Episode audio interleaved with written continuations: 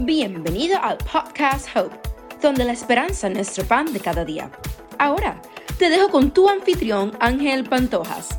Recuerda que estás escuchando el podcast Hope is the Anchor for the Soul.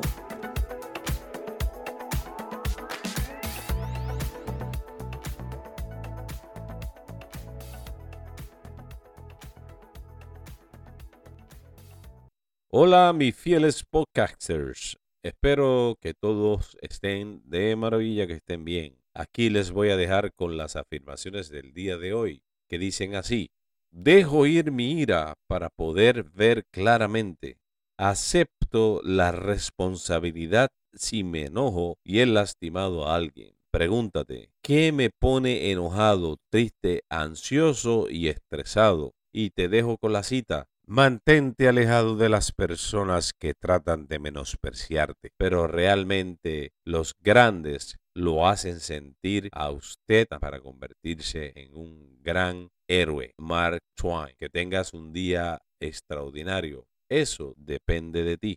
Recuerda que estás escuchando el podcast Hope is the Anchor for the Soul.